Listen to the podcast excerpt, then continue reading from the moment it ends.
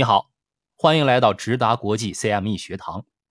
这是高士林老师的专场课《芯片风云》，我是转述师大宝。以下由我来转述高老师的课。这一讲是全课的发刊词。今天开始快速搞懂芯片行业。芯片、半导体这些词，你这几年估计听了不少吧？最近啊，我身边的朋友也经常跟我提问。他们总是感到困惑，觉得看半导体行业就好像雾里看花，问题很多。例如，这芯片公司是做什么的呀？竞争力如何？行业地位又如何呢？往往一个问题还没有回答完毕，又会有一连串的问题扑面而来。例如，英特尔和 AMD 都是一样做处理器的，但是为什么近年来英特尔与 AMD 的营收增速差距越来越大呢？什么是晶圆代工？为什么台积电可以生产各式各样的芯片？台积电、英特尔和 AMD 是竞争关系吗？其实啊，要快速掌握半导体产业的脉络，我们只需要几分钟的时间，做个产业链分类就可以了。当你了解了相关企业在产业链的位置，你就不容易迷失方向。半导体产业。可以简单的分为四个主要的部分：芯片设计、晶圆制造、封装测试以及其他。这个其他你可别小看了，里面也含有不少产品和服务公司，例如制造所需原材料、仪器的供应商等等。以现在苹果手机里面的 A 系列芯片作为例子，手机芯片设计是苹果公司，总部在美国，台积电做代工。代工完毕后，需要切割、测试和封装。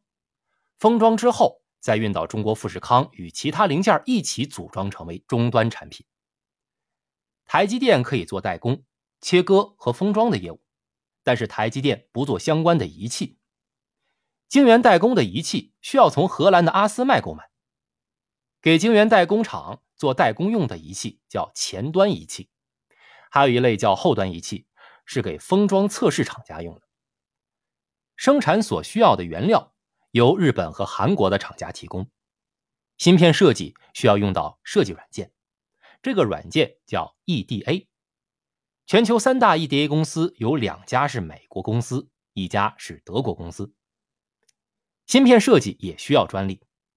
苹果 A 系列芯片是基于 ARM 架构的，ARM 拥有不少专利。是一家总部在英国的公司，ARM 的收入主要是通过专利授权，而非芯片销售。经过简单的梳理，你就会发现，芯片行业产业链高度分工，而且分布在全球几个主要地区，每个地区都掌握一些关键节点。虽然每个节点在产业链上有话语权，但是上下游企业需要相互依赖。依照公司的商业模式。我们又可以把半导体行业分为两大类：垂直整合制造商，英文简称为 IDM。这些企业是从芯片的设计、制造以及封装测试都自己干，所以叫垂直整合。代表公司有英特尔。另一种商业模式则选择分工设计、制造、封装测试拆分出来，由不同公司来负责，就好像刚才苹果手机 A 系列芯片那样。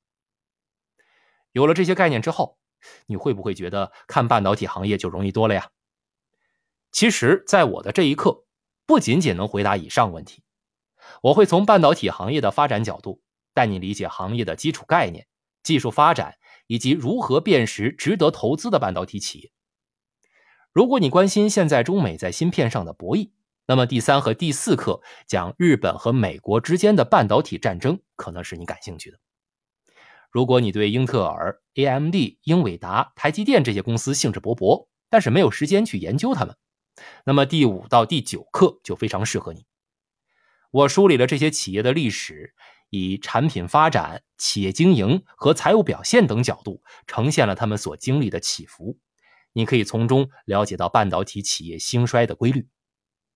第十课，我会归纳你在投资半导体行业中所需要注意的事项。如果你对投资这个行业有兴趣，千万不要错过。接下来的第一课和第二课将会为你打开半导体行业之门，如果你对这个行业毫无头绪，那么听完前两课，你会知道半导体行业是怎么来的，以及为何能发展到今天。在这一课的结尾，我给你一份功课。有一个很有名的半导体指数，叫费城半导体指数。指数内有三十家公司是它的成分股。按照这一课讲的分类方式，这三十家公司该如何分类呢？答案就在这一课的最末尾。每天十分钟，搞懂三十家芯片公司。这里是直达国际 CME 学堂。答案你做好了吗？